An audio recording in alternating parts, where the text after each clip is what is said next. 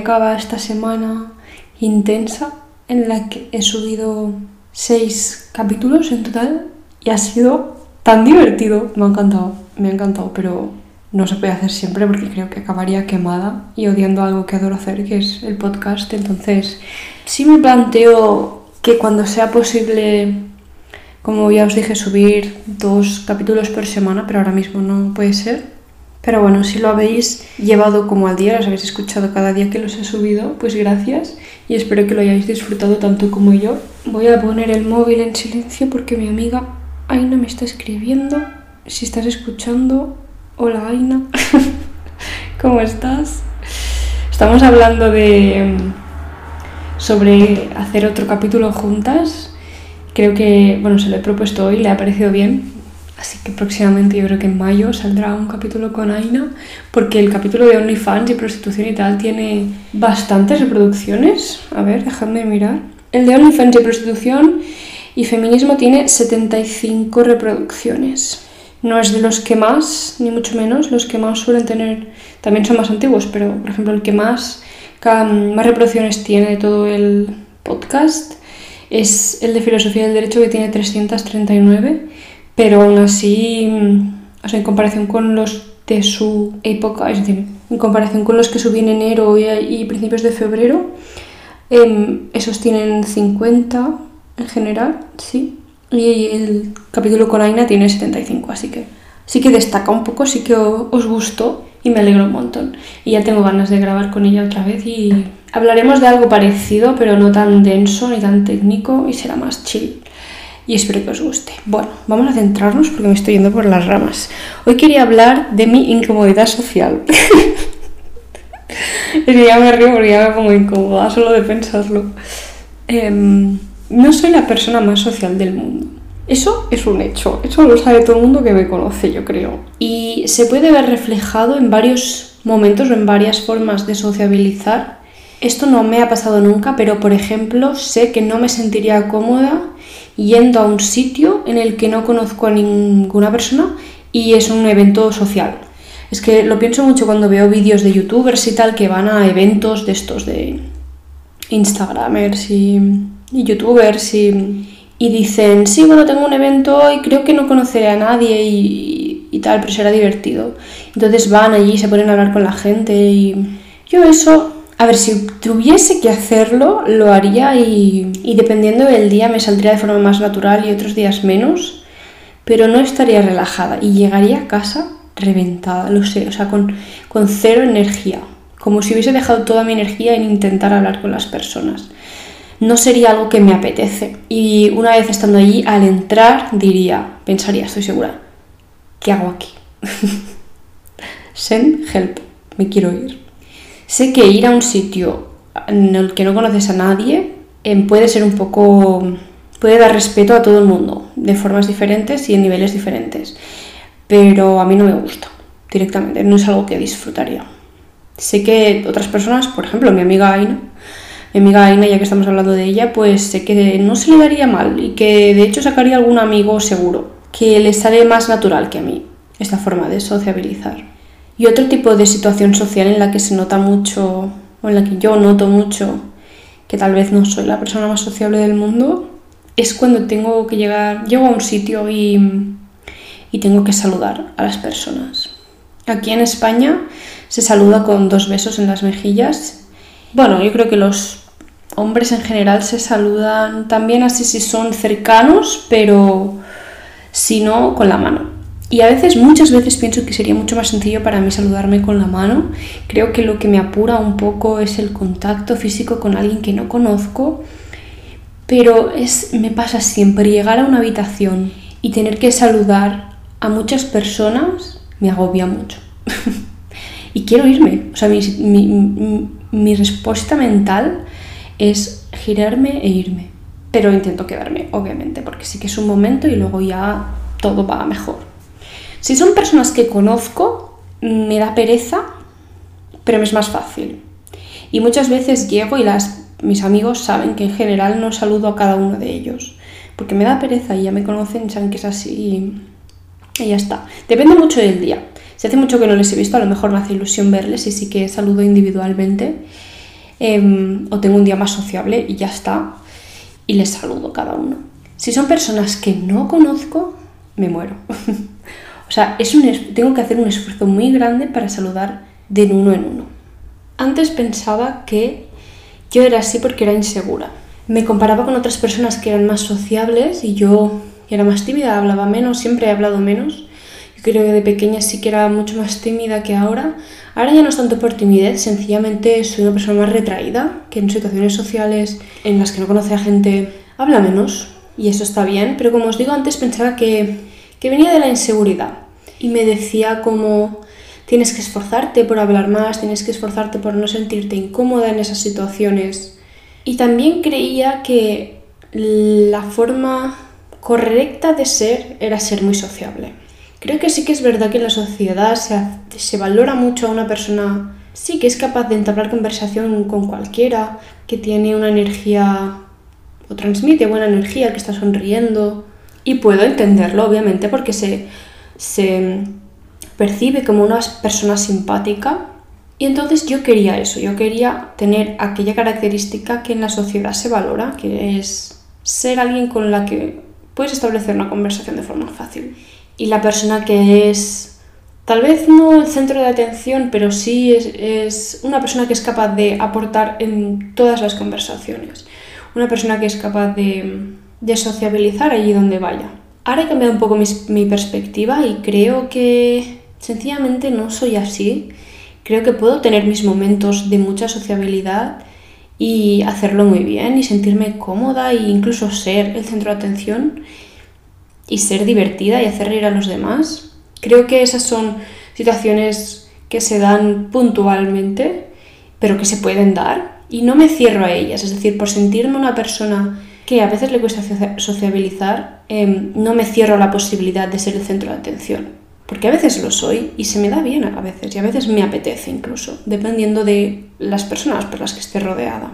Ahora estoy mucho más tranquila con mi forma de ser. Creo que no viene de la inseguridad, esta incomodidad social que a veces tengo. Creo que la puede tener todo el mundo. La mía en concreto viene, sí, yo creo que por mi forma de ser. O sea, soy así, me da pereza saludar a personas que no conozco.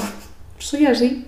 Y estoy tranquila con ello y cuando hay una conversación y las personas están hablando, ya no siento que debería, que debiese participar, siento que si no tengo nada que decir no diré nada y estoy cómoda con mi silencio. Antes cuando las personas estaban hablando y yo sentía que llevaba mucho sin decir nada, me, me esforzaba por decir cualquier cosa. Claro, no salía natural, solo pensaba, di algo, di algo, di algo, que no se olviden de que estás aquí. Ahora ya estoy, como os digo, cómoda con mi silencio y si necesito quedarme en silencio me quedaré en silencio. También hubo una época en la que mi incomodidad social se confundió un poco con ansiedad social en el momento en el que, bueno, ya lo sabéis de sobras, cuando estuve muy mal por ansiedad y empecé a tomar los antidepresivos, pues antes, en esos años, em, sobre todo los últimos, ya no me apetecía sociabilizar, me daba bastante ansiedad sociabilizar incluso con mis amigos y lo pasaba realmente mal.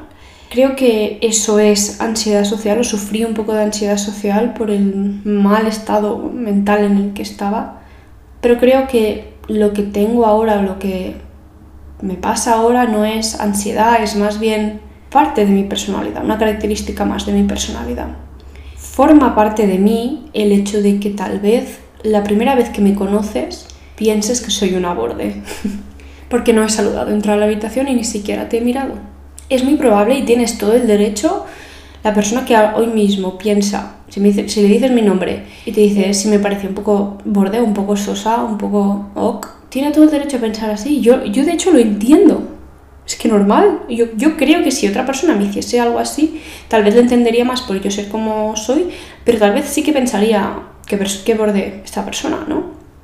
Es normal.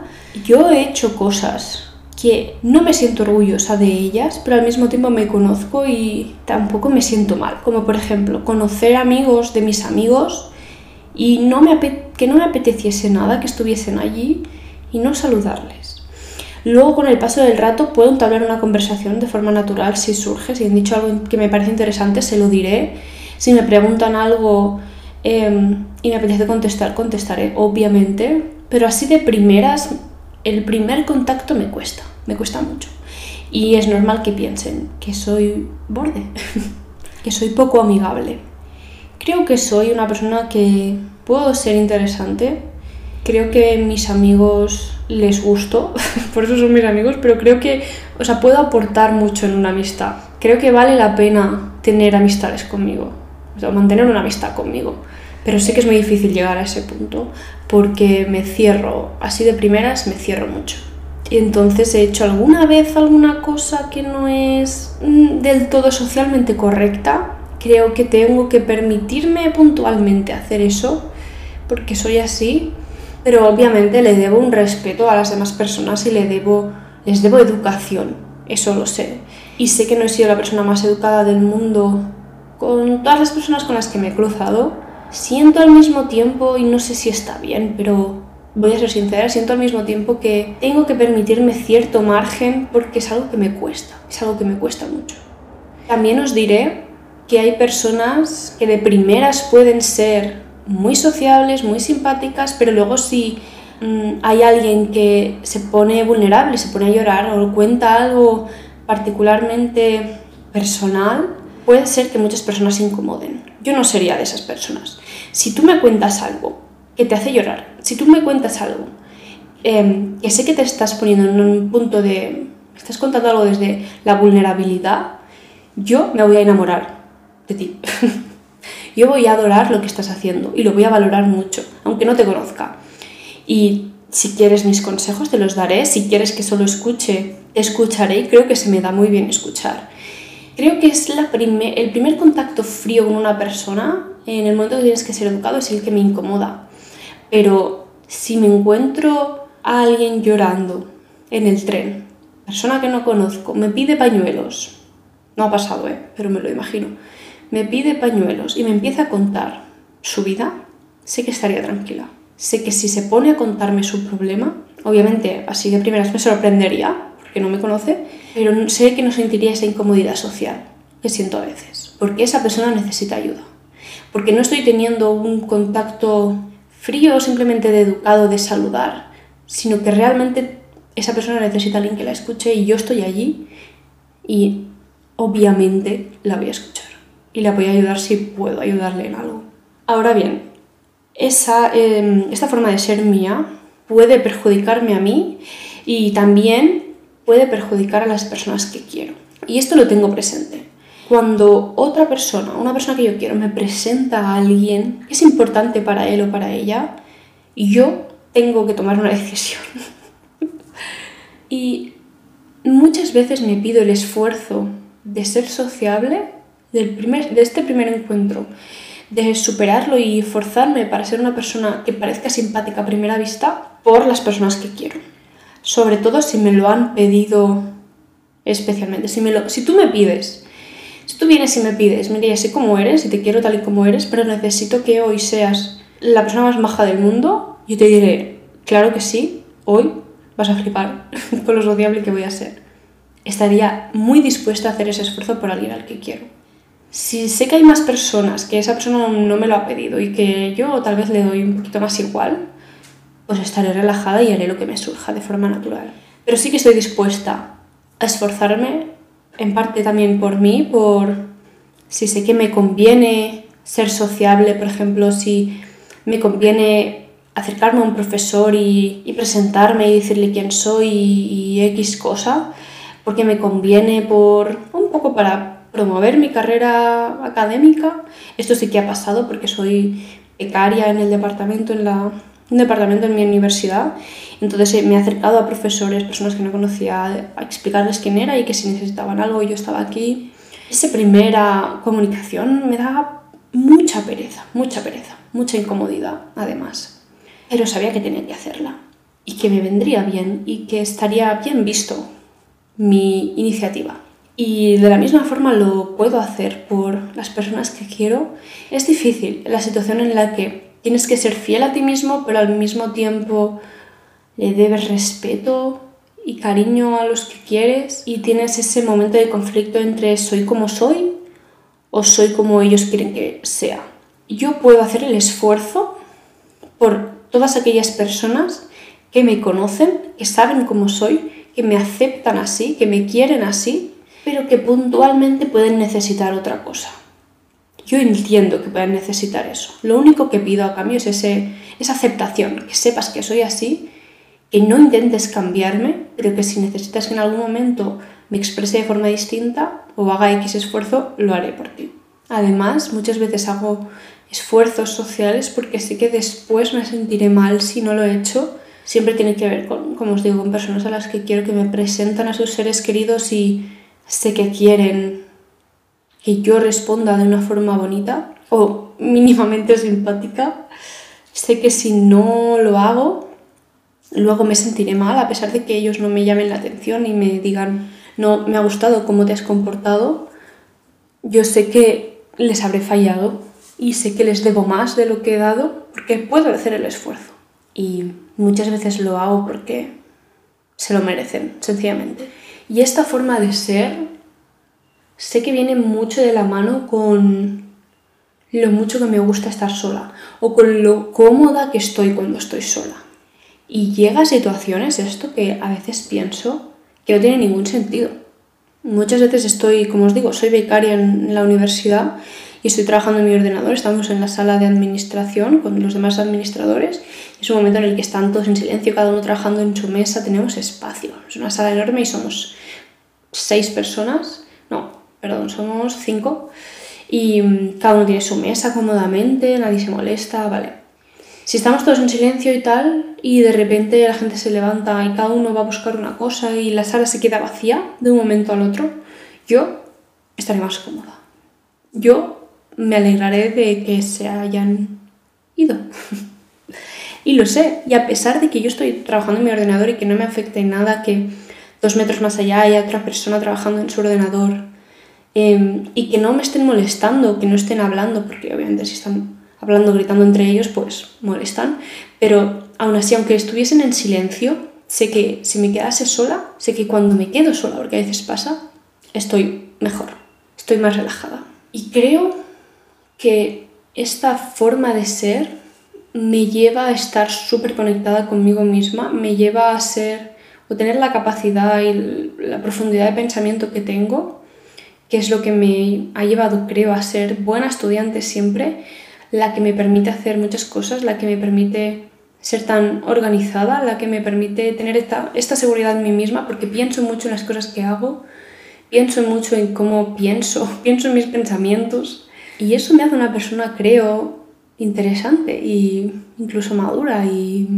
y me ha dado mucho o gran parte del éxito que tengo hoy en día, mayormente académico, pero, pero soy yo, incluso este podcast, tengo cosas de las que hablar por la complejidad de mi mente, por decirlo de alguna forma.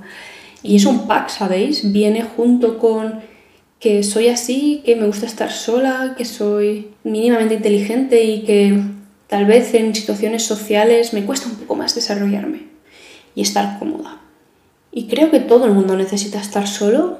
Lo que creo que es distinto es, yo creo que hay un momento en el que estar solo deja de hacerte bien. Obviamente somos, somos una especie que necesitamos vivir en comunidad y relacionarnos, pero creo que estar solo nos viene bien hasta cierto punto y que ese punto difiere según la persona. Yo creo que podría pasarme una semana tranquilamente sola, 100% sola, es que sin hablar con nadie y no me pasaría nada. Creo que a lo mejor al, al partir de la semana o la segunda semana ya me empezaría a sentir mal. Me empezaría a sentir como muy retraída, como perdería las ganas de hacer las cosas, desmotivada y ya echaría de menos el contacto social y, comentar las cosas con otra persona, hacer algo con otra persona y sociabilizar. Yo creo que para otras personas puede ser un día, puede ser que con que estén solos dos horas a la semana ya sea absolutamente suficiente y no sé, es encontrar el punto de cada uno. Creo que lo opuesto que sería estar siempre con gente no es lo más sano o necesitar estar siempre con gente no es lo más sano por, por poder ser una persona autónoma básicamente y también por escucharte pensar, por, porque tal vez si, no estoy segura, pero si estás intentando siempre estar con gente, tal vez es que estás intentando silenciar un pensamiento que no quieres enfrentar. Y estar con gente, la gente es una gran distracción.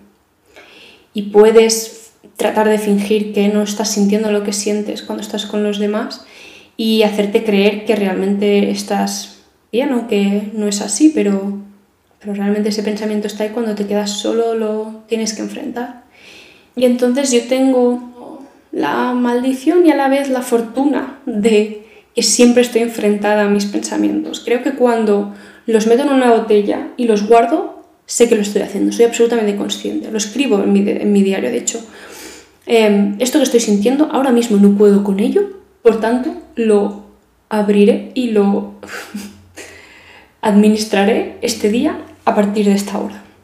Yo he hecho eso y lo hago un montón, porque sencillamente no, a veces no se puede. Y me conviene fingir, a lo mejor estos dos días que no tengo este malestar mental. Pero ese, esa forma de embotellar pensamientos y guardarlos se puede hacer, pero de forma consciente. Como os digo, siempre soy consciente de lo que siento y suelo ser muy consciente del por qué. Y me planteo mucho las cosas. Si alguien hace algo que no me ha gustado, pienso, pero realmente tú tienes el derecho de pedirle X cosa a esta persona. Em, ¿No estás siendo hipócrita? ¿O estás poniendo expectativas sobre esa persona que no tiene por qué cumplir? ¿Por qué necesitas, mm, yo qué sé, validación de X persona? ¿Por qué tienes tanto miedo a decepcionar a X esta otra? Es decir, me planteo o pongo en duda o repaso mis pensamientos y mis emociones. Y sé que lo hago tanto porque, porque estoy mucho tiempo sola. Y también necesito ese tiempo sola. No sé qué viene primero, no sé si necesito estar sola y porque estoy tanto tiempo sola pienso mucho así o yo soy una persona que tendería a pensar mucho así por ser como soy y que por eso necesito estar sola para poder tener el espacio para analizar las cosas. No sé, pero sencillamente soy así. Lo que sí he aprendido con los años es que intento, estoy intentando expresarme hacia afuera. Estoy, me aseguro de que la gente que quiero me conoce. Em, esto me cuesta mucho. Yo os juro que podría vivir, viviría triste, pero podría vivir sin que nadie me conociese realmente. Tengo esa sensación, la he tenido siempre. De hecho, cuando era pequeña sentía que prácticamente nadie me conocía. Es una, es una sensación muy rara, pero si miras, si lees mis diarios desde los 11 a los 15, alguna cosa así, también era una adolescente muy intensa, ¿vale? Eso hay que dejarlo claro. Y sigo siendo una persona muy intensa. Pero es curioso porque escribía, de, es decía como que yo veía todo como desde una sala de interrogatorio, como si yo estuviese fuera y todo pasase dentro de esa sala y nadie me pudiese ver. O sea, todo el mundo sabe que estoy allí porque está el cristal ese, em, pero nadie puede verme realmente y yo lo veo todo pasar como con detrás de un espejo. Em, siempre me he sentido así. Creo que ha empezado, hace años que empezó a cambiar, que he dejado, me he expresado más, em, me he sentido más cómoda para hacerlo, también por ganar confianza en mí misma, por aceptarme más, entonces tener más ganas de expresarme y de, decir cómo soy, pero, pero me cuesta con mi familia, me cuesta em, con mis amigos, me cuesta y, y creo que una de las razones por, la que, por las que hago este podcast es para darme un canal para decirle a las personas que quiero como soy y lo que estoy pensando porque me cuesta mucho, me, me cuesta horrores expresarme. Creo que si te cuento cómo pienso, si te cuento por lo que he pasado, si te cuento cosas que me duelen eh, en persona, eres lo más importante para mí, eres único en mi vida. Si me cuesta un poquito más, te quiero mucho seguramente, pero necesito tiempo y necesito... Me cuesta, no sé, me cuesta mucho. Pero lo estoy intentando, estoy intentando expresarme hacia afuera para sentirme conocida, porque creo que cuando, cuando te sientes así, cuando sientes que los demás te conocen realmente tal y como eres, te sientes mucho más querido y mucho más feliz. Y eso es lo que estoy tratando de hacer. Y por eso, y vuelvo al inicio, es por lo que intento sentirme cómoda con mi incomodidad social. Y que intento que si no me sale saludar y eso no va a molestar a nadie, no lo hago, que acepto que los demás piensen que soy una borde, pero viene de la mano con aceptarme tal como soy, por expresar hacia afuera tal como soy y de que los demás puedan quererme por lo que soy y yo quererme por lo que soy. Obviamente pueden haber esfuerzos por aquella persona que me lo pide o que sencillamente quiero y no quiero hacer daño, pero eso no cambia como soy y lo que me sale natural. Y hasta aquí el capítulo de hoy. Espero que os haya gustado. Si os habéis sentido identificados o identificadas, comentádmelo por Instagram y hablamos del tema porque a mí me encantaría hablar de este tema. Y mm, yo me despido ya. El próximo capítulo ahora sí saldrá la semana que viene, el domingo, y espero que tengáis ganas y lo podáis escuchar. Venga, hasta pronto.